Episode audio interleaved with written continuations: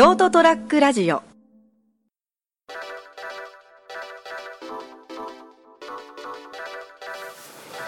はいどうも、えー、こんばんは、えー、杉のラジオ、えー、今夜も、えー、始まりました、えー、今回なんですけれども、えー、今回はちょっとね先日ちょっと衝撃的な、えー、ニュースが、えー、あったのでそのことについて、まあ、自分のちょっと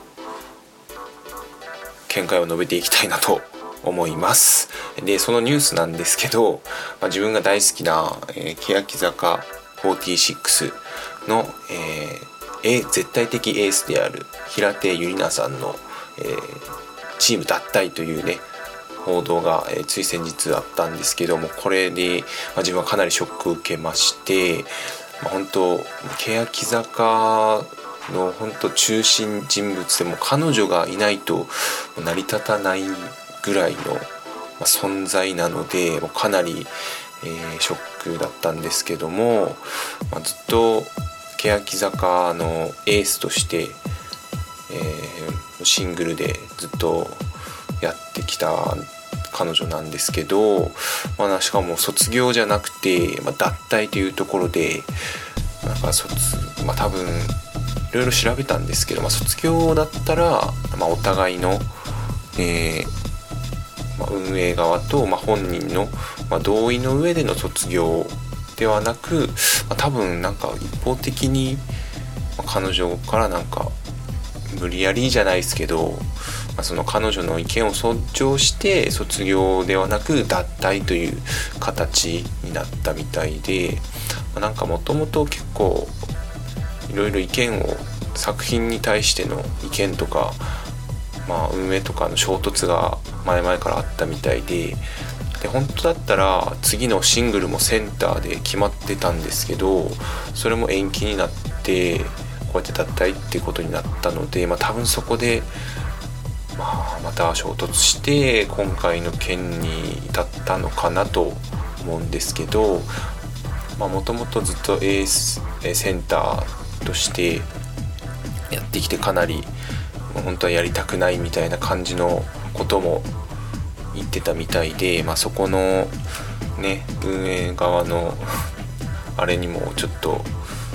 腹を立てるじゃないですけどそれそれに対してのやっぱり思いもね葛藤がずっとあったと思うので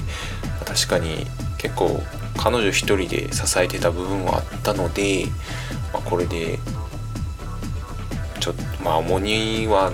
なくなったとは思うんですけどその脱退の理由もねちょっと今は言えないというところでもうかなりなんか深刻な意味深な感じでの脱退になったのでまあその事実をいずれは話していただければ嬉しいんですけどまあまた元気な姿でね、まあ、今後はまソロとして、えー、活動されるみたいなので、まあ、陰ながら応援していきたいなと思っております。でまあ欅坂も、まあ、まあ、彼女が卒業はしたんですけど、まあ、まだちょっと自分はファンなので 応援は続けていきたいなと思います。まあちょっと作風は変わっちゃうのかな。今の路線があのかっこいい路線が好きなんですけど、まあ、彼女の脱退によって、まあ、どういう風に変わるのか、まあ、転換期ですからね。もうエースがいないくて本当今まで一人あの 平手さんがとエースだったんでエースでセンターをやってきたんで本当次のセンターの人はかなり重圧になると思いますけど、まあ、絶対彼女と比べられるわけなんで、まあ、そこがねどういうふうに変わっていくかも、まあ、見ていきたいなと思っております。はい、えー、そんなわけで、まあ、ちょっと完全に自分の考察になるんですけどまあ平手友梨奈さんの欅坂46脱退について、えー、今回はお送りしました、えー、本日も、えー、貴重なお時間をありがとうございました。